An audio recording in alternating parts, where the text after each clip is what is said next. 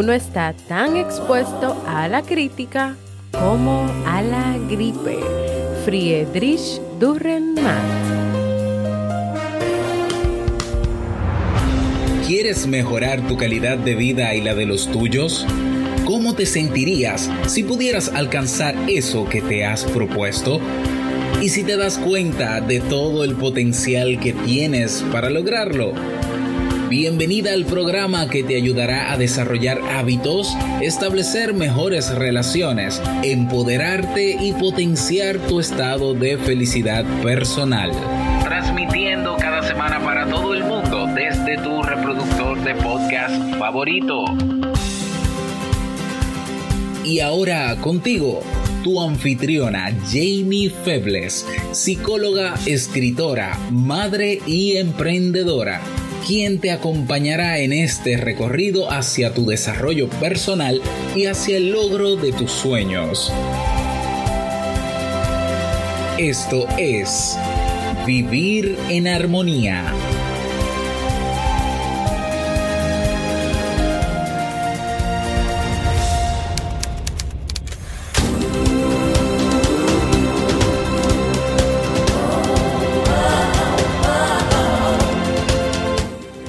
Bienvenidas al episodio 182 de Vivir en Armonía. Mi nombre es Jamie Febles y estoy muy contenta y feliz de poder encontrarme compartiendo contigo en este espacio.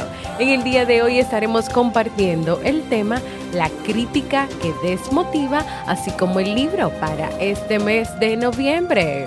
Entonces, ¿me acompañas? Bienvenidas y bienvenidos a este nuevo episodio de Vivir en Armonía en este jueves. Yo muy feliz como siempre de estar compartiendo con cada una y con cada uno de ustedes. Recuerden que este es un programa bajo demanda que siempre tienes la oportunidad de escuchar cuando quieras, donde quieras y en la plataforma de podcast de tu preferencia. En el día de hoy vamos a estar trabajando, hablando, conversando sobre las críticas, las críticas adecuadas, las críticas que desmotivan, las críticas inadecuadas vamos a estar hablando sobre las críticas. Pero antes de comenzar con nuestro tema de hoy, en el día de ayer, Robert y yo estuvimos eh, de visita y participando en el programa de radio Camino al Sol con Cintia, con Sobeida. Eh, Reinaldo Infante no pudo estar presente ya que está de viajes y gracias a Laura también, la productora que nos invitó, estuvimos compartiendo sobre el podcast, sobre lo que nosotros hacemos con nuestros podcasts y también estuvimos invitando, que es lo que quiero hacer en este momento, a toda la comunidad de personas interesadas en hacer un podcast que sea exitoso y que también puedan monetizarlo. Vamos a estar repitiendo el workshop, crea un podcast de éxito y monetízalo aquí en nuestro país, República Dominicana, el sábado 23 de noviembre. Sábado 23 de noviembre, todas las personas aquí en República Dominicana que quieran crear su podcast que sea de éxito y que lo puedan monetizar, vamos a realizar esta tercera edición. Si quieren más información, si quieren inscribirse porque el cupo es limitado, pueden ir a la página robertsazuki.com barra workshop robertsazuki.com barra workshop para que puedan inscribirse. Y ahora sí, vamos a comenzar nuestro tema del día de hoy. Quiero comenzar contándote esta pequeña anécdota o historia que sucedió en una empresa. Él era un maduro ingeniero que dirigía un proyecto de desarrollo de software y que estaba presentando al vicepresidente de desarrollo de producto de la compañía el resultado de meses y meses de trabajo que logró su equipo. Con él se hallaban el hombre y la mujer con los que había trabajado codo con codo durante tantas semanas, orgullosos de por fin presentar el fruto de todo ese trabajo que habían realizado. Pero cuando el ingeniero terminó su presentación, el vicepresidente le espetó irónicamente. ¿Cuánto tiempo hace que han terminado la carrera? Sus especificaciones son ridículas. Ni siquiera vale la pena echarle un vistazo al trabajo que han realizado. Después de eso, el ingeniero, completamente abatido, permaneció sentado y en silencio el resto de la reunión. Sus dos compañeros hicieron entonces un alegato ciertamente algo hostil, sin orden ni concierto en defensa de su proyecto. Finalmente, finalmente, como para dar la última estocada, el vicepresidente recibió una llamada telefónica que puso fin bruscamente a la reunión, dejando un poco de amargura y de ira en estas personas que habían durado tanto tiempo trabajando en este software. Durante las dos semanas siguientes, el ingeniero estuvo obsesionado por los comentarios del vicepresidente, desalentado y deprimido. Estaba convencido de que nunca más se le asignaría ningún proyecto de importancia. O sea, que de acuerdo a esa reunión y cómo fue el resultado, cómo fue la reacción del vicepresidente, este ingeniero entendía que no, no iba a tener más trabajo, que todo se estaba acabando, que todo iba a terminar. Y aunque él estaba contento con su trabajo, de verdad llegó a pensar en abandonar la compañía. Finalmente un día decide ir a visitar al vicepresidente y le habló de la reunión, de sus críticas, de su desánimo. Fue entonces cuando le preguntó, estoy algo confundido con lo que usted trataba de hacer. No comprendo cuáles eran sus intenciones. ¿Le importaría decirme qué era lo que usted pretendía o qué era lo que quería lograr. ¿Y saben lo que pasó? El vicepresidente se quedó perplejo, pues no tenía la menor idea de que sus observaciones en ese momento hubieran tenido un efecto tan devastador en el ingeniero. De hecho, este vicepresidente no había desestimado el proyecto, sino por el contrario, él opinaba que era bueno que era prometedor, pero que todavía había que trabajar algunas cosas, había que cambiar algunas cosas. Y lo que menos este vicepresidente quería era herir los sentimientos de nadie, ni del ingeniero, ni de las personas que trabajaron con él. Y luego, tardíamente, este vicepresidente pidió perdón por lo ocurrido. Entonces, fíjense aquí en este caso. El vicepresidente entendía que el proyecto era prometedor, pero sin embargo, él usó palabras de, ¿y cuándo fue que ustedes terminaron la carrera? O sea, ¿cuándo ustedes terminaron de estudiar ingeniería? Porque parece que no lo terminaron de estudiar. O sea, él comenzó con este tipo de frases.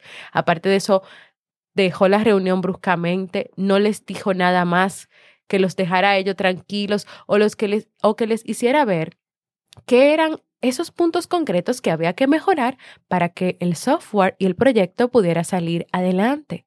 Y todo este manejo del vicepresidente hizo que este ingeniero dudara de su capacidad, dudara de su talento, incluso hasta que pensara en irse de esa compañía. Lo que pasó en esta historia es un problema de feedback, de manejo inadecuado de las críticas, un problema de dar la información necesaria para que la otra persona siga por un determinado camino. Aquí no hubo un feedback, una retroalimentación de, ok, mira, está muy bien, pero podemos cambiar esto, podemos hacer esto, podemos reducir esto. Y eso es necesario. El feedback en la teoría de los sistemas implica un intercambio de datos sobre cómo está funcionando algo en una relación, porque no solamente en una relación laboral, en una relación de pareja, en una relación con tus hijos, en una relación con la familia, con los amigos, tiene que haber feedback, tiene que haber ciertas retroalimentaciones, palabras, comunicaciones concretas y claras sobre algo que pueda estar pasando. En una empresa, por ejemplo, el feedback es el alma de la organización, el intercambio de información que permite que las personas que están ahí trabajando sepan si están haciendo bien su trabajo o si por el contrario deben mejorarlo o efectuar algunos cambios. Y a veces sucede, por ejemplo, cuando una persona es cancelada o desvinculada de su trabajo y no ha recibido ningún feedback, pues el sentimiento, el sentimiento de, decepción, de, de, depresión, de devastación es aún peor, porque la persona se queda preguntándose, pero ¿qué yo hice? ¿Por qué me sacan de la empresa? ¿Por qué me desvinculan? Nunca recibí ese feedback, esa información de si yo estaba haciendo las cosas bien si yo le estaba haciendo mal, entonces ¿por qué no me comunicaron cuáles, cuáles eran esas cosas para yo poder cambiarlas y para poder hacerlas diferentes?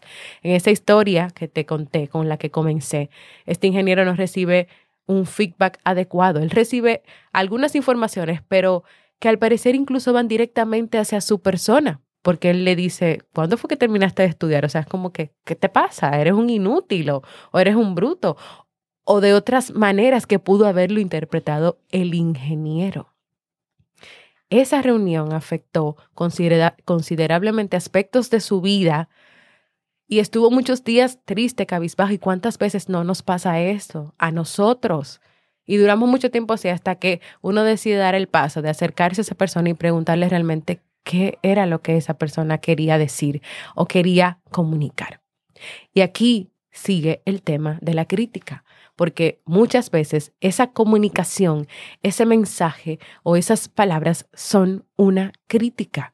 Hay personas a quienes les encanta hacer críticas constructivas, críticas que entienden que son constructivas, pero que no necesariamente saben hacerla y en vez de ayudar o motivar, desmotivan a quien lo recibe. Entonces, ¿Qué es lo que ocurre con las críticas o cuál es el problema con las críticas? Las críticas suelen expresarse en forma de quejas personales más que como quejas sobre las que se puede actuar. Es decir, hay una manera en que las personas hacen las críticas que lo que hacen es expresar quejas personales o atacan directamente a la persona y no, y no, y no concretamente a esa conducta, a ese comportamiento, a esa decisión que esa persona pudo haber tomado o a ese proyecto que esa persona puede estar trabajando. En vez, en vez, en vez de presentarlas como algo concreto que hay que cambiar o que hay, que, trabajar. Hay críticas que se presentan en forma de acusaciones personales cargadas de disgusto. Eso pasó porque tú eres tal y tal y tal cosa. Sarcasmo, desprecio y en consecuencia pueden dar a lugar a reacciones de defensa, o sea, la persona que recibe estas críticas, que le acusan personalmente y que atacan a su persona, hasta que también se quiere, va a buscar la manera de defenderse o va a querer no seguir con esas responsabilidades o también va a llegar a resistirse a estar cerca de esa persona que critica porque constantemente se siente maltratada o maltratado por sus palabras. Pero también el problema de las críticas o lo que pasa con este tipo de críticas que atacan a la persona es que a veces son una generalización, una generalización de cómo es alguien o de lo que hace alguien. Es decir, que cuando tú expresas esa crítica, tú generalizas como que todo el mundo es así o todo el mundo lo haces así. Es como cuando tú le dices a una persona, tú lo confundes todo. Tú lo haces todo mal, pero no solamente se lo di, le dices estas palabras o se le dice esas palabras, sino que también tú le agregas un tono duro, sarcástico y de enojo. Y esta forma de hacerlo no propone una mejor forma de hacer las cosas. Cuando tú le dices a alguien o cuando alguien te dice a ti, tú lo confundes todo, tú lo haces todo mal, tú no le estás dando a esa persona información de una mejor forma de hacer las cosas, pero tampoco le estás dejando la oportunidad de que dé una respuesta, porque una persona que te escucha o que escucha un tono duro, sarcástico y de enojo y que están generalizando que tú todo lo confundes. O sea, que no fue que te confundiste en ese momento, sino que siempre te confundes. ¿Quién va a querer hablar? O sea, puede ser que tú te quieras defender, pero puede ser que hay otra persona que simplemente calle y otorgue y haga silencio. Cuando las críticas se realizan de esta manera, pueden despertar en quienes las reciben sentimientos de impotencia y sentimientos de enojo.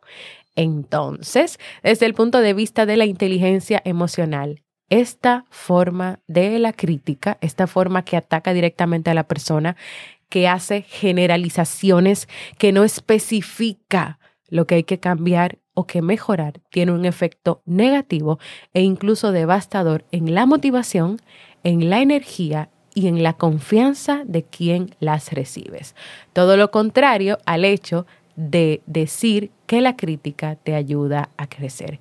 Esta manera de crítica, esta forma de crítica no ayuda a crecer a quien lo recibe, no ayuda a crecer a nadie.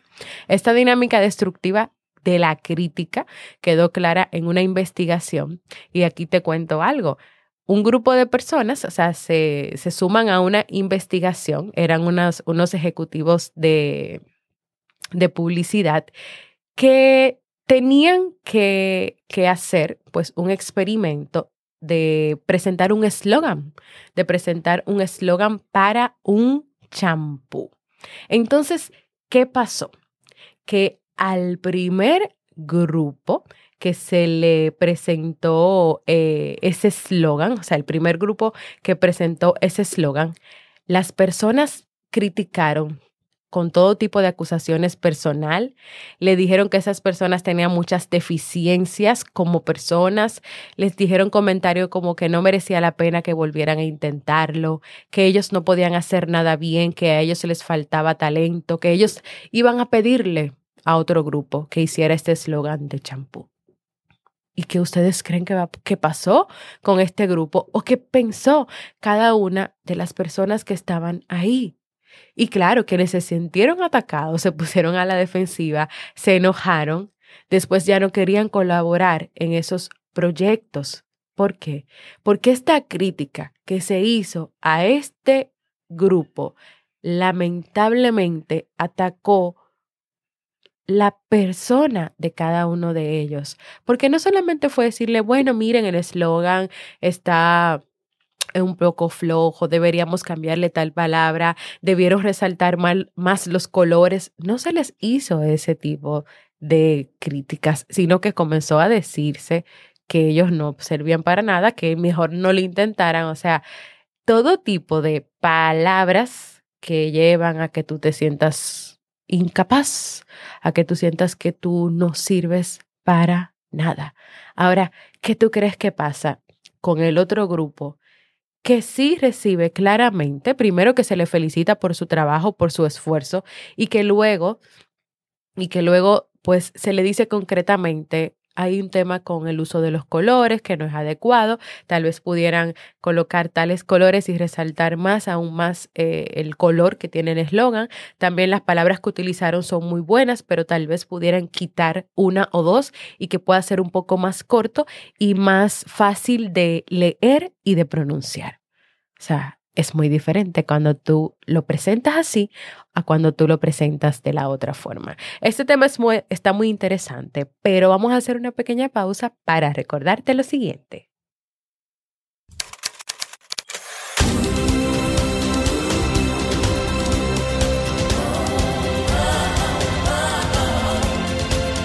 Síguenos en las redes sociales, Instagram, Facebook y Twitter como Jamie Febles. Únete a nuestro grupo en Facebook, Comunidad Vivir en Armonía, y no olvides visitarnos en jamiefebles.net. Allá te esperamos.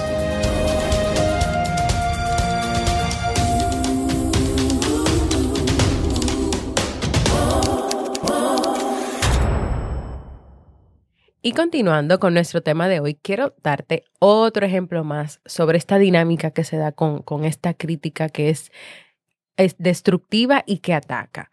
Y esto quedó claro en, una, en otra investigación en la que se pidió a una serie de ejecutivos, o sea, de jefes, que recordaran algún momento en que ellos habían enviado a sus empleados una amonestación que, que terminó convirtiéndose en algo personal. ¿Y qué pasó? Que los empleados reaccionaron poniéndose a la defensiva o disculpándose porque ellos entendían que obviamente habían hecho todo absolutamente mal.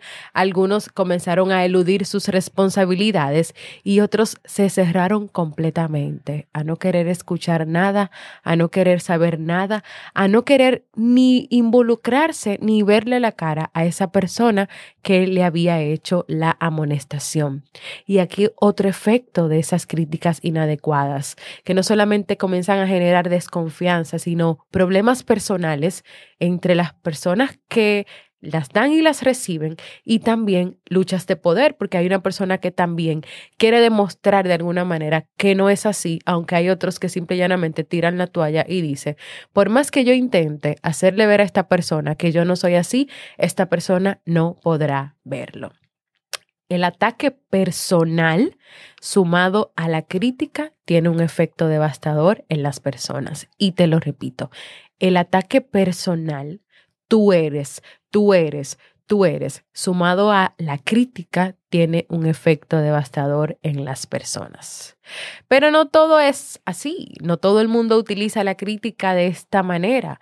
Está la crítica que es más adecuada, donde esta solo se usa para hacer notar algo que podrías mejorar, que podrías corregir, que podrías hacer diferente, también llevándola a la par de alabanzas, de palabras de reconocimiento de otras áreas o de esas mismas áreas o, o de ese mismo proyecto o de esa misma decisión de tu vida. Ustedes recuerdan el primer ejemplo con el que yo comencé, de este vicepresidente que reaccionó de manera hostil y que luego tomó una llamada, se fue y dejó las cosas así con el pobre ingeniero de software. Pero las cosas hubieran sido diferentes si en esta reunión él hubiera dicho algo así. El principal problema que nos encontramos en este momento es que tu plan requiere mucho tiempo, lo cual podría subir muchos los costos. Me gustaría que pensaras más en tu propuesta. O sea, hubiese sido totalmente diferente si él no le dice que, qué carrera fue que estudiaron o cuánto tiempo fue que estudiaron, más otras cosas más que le dijo, y tampoco se para y se va, sino que se queda y les dice esto. O sea, está muy bueno este proyecto, pero yo creo que hay que trabajar o verificar el tema de los costos que podrían subir mucho, lo que podría complicar que se pueda desarrollar el software. O sea, piensa más en tu propuesta, trabaja más en tu propuesta. Esta es otra forma de crítica. O sea, directamente, concretamente, se va al punto de, de visualizar algo diferente, de verlo diferente, de mejorar de mejorar. Este mensaje de verdad que hubiese tenido un efecto completamente opuesto al de la crítica destructiva que recibió. Y es lo que pasa con nosotros y nuestras vidas. No es lo mismo que una persona te diga, es que tú eres, tú eres una mala, tú eres una mala madre porque tú siempre haces esto, haces lo otro o dejas de hacer esto, a que tú puedas tal vez concretamente decir, amiga, eh, yo creo que sería bueno que tú pudieras hacer una lista de prioridades, es decir, que tú puedas ver cuáles son las cosas que tú necesitas hacer primero, luego después, y tal vez te organice de otra manera y así te puede dar el tiempo para poder hacer esas cosas que te gustan, para poder atender a tus hijos, para poder tener tu casa y para, tener, para poder tener una vida más productiva por darte un ejemplo. Las críticas adecuadas no se ocupan tanto de atribuir los errores a un rasgo de carácter, como de centrarse en lo que la persona ha hecho y puede hacer. O sea, cuando tú haces una crítica de esta manera, tú no te vas a, a lo personal, tú no te vas a decirle a esa persona o a generalizar y decirle a esa persona, es que tú eres lo más irresponsable que existe en este mundo. En términos de motivación, cuando las personas consideran que en sus fracasos se deben a alguna carencia innata, pierden toda esperanza de transformar cosas y dejan de intentar cambiarlas. Y esto es sumamente importante, porque las críticas no solamente las puedes vivir en tu área de trabajo, con las personas que te rodean o las personas que te relacionan, recibiéndolas, sino que tú también como persona, nosotros como persona, yo como persona, podemos nosotros mismos también criticarnos, pero cuando nosotros nos criticamos y llevamos esa crítica hacia algo personal de nosotros mismos, nosotros comenzamos a perder la esperanza de que esas cosas puedan cambiar y podemos llegar a entender que siempre seremos así, que nunca cambiaremos, que no hay esperanza y que por más que querramos trabajar para hacerlo, no lo vamos a lograr. Y ahí hay que tener mucho cuidado. Hasta aquí esta primera parte del tema de hoy. Y digo primera parte porque vamos a tener más episodios sobre el tema de las críticas, porque todavía faltan esas recomendaciones para tú lidiar tú misma con las críticas que te haces a ti, pero también con las críticas que recibes de otras personas. Pero hoy quise comenzar con este primer preámbulo, esta primera introducción para ir situándonos en el contexto de las críticas y su efecto en las personas. Antes de despedirme, quisiera invitarte a sobre el uso que haces tú de la crítica, así como el efecto o el poder que pueden tener estas cuando las recibes de otras personas y más cuando esas críticas apuntan a tu persona y no necesariamente a una acción, a algo concreto que cambiar, que mejorar o que hacer diferente. Tal vez puede ser que hoy algo está afectando tus relaciones interpersonales, tu relación contigo mismo o contigo misma y eso puede ser el tema o el uso que se le está dando a las críticas. Así que aquí te dejo esto para que también lo pienses y lo reflexiones. Recuerda el ejercicio que estamos haciendo desde el lunes, perdón, desde el martes, sobre registrar esas palabras que usamos y nos decimos a nosotros mismos. Si tú no sabes cuál es ese ejercicio y quieres hacerlo conmigo, porque yo lo estoy haciendo y la semana que viene vamos a dar los resultados, ve a escuchar el episodio anterior, el episodio 181, y la próxima semana vemos cómo nos fue con ese registro de las palabras y de los mensajes que nosotros nos comunicamos y nos decimos a nosotros mismos. Quiero invitarte a que compartas conmigo cómo te sientes, qué te gustaría lograr en tu vida, si te ha gustado el tema de hoy, si te gustaría que yo trabaje otro tópico diferente del que ya mencioné, que tengo pendiente para trabajar sobre el tema de las críticas, puedes hacerlo dejándome un mensaje de voz en jamiefebles.net barra mensaje de voz, porque para mí es muy importante escucharte. Y ahora, si la voz y si esta congestión que me ha dado mientras estoy grabando me dejan, vamos a compartir el libro de este mes de noviembre.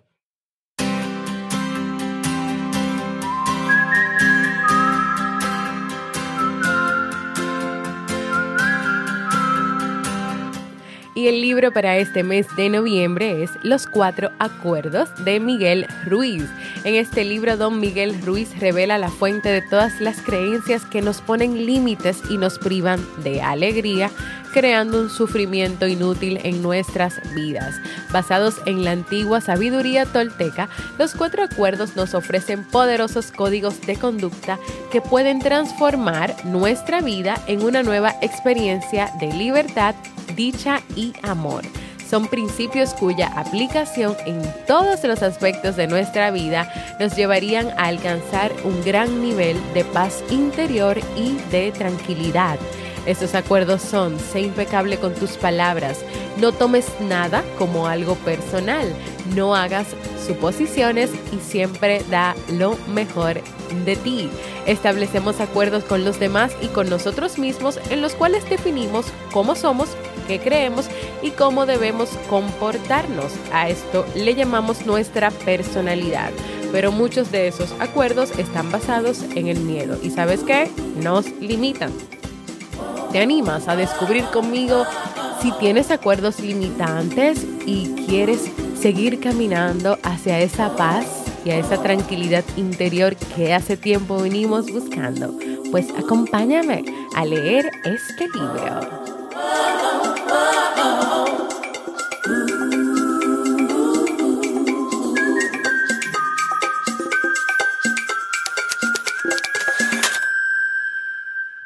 Si quieres tener una consulta conmigo en modalidad online, ya sea para hacerme tus preguntas, dudas, para tratar temas de tu familia, de pareja o personales, puedes ir a jamiefebles.net barra consulta y agendar tu cita.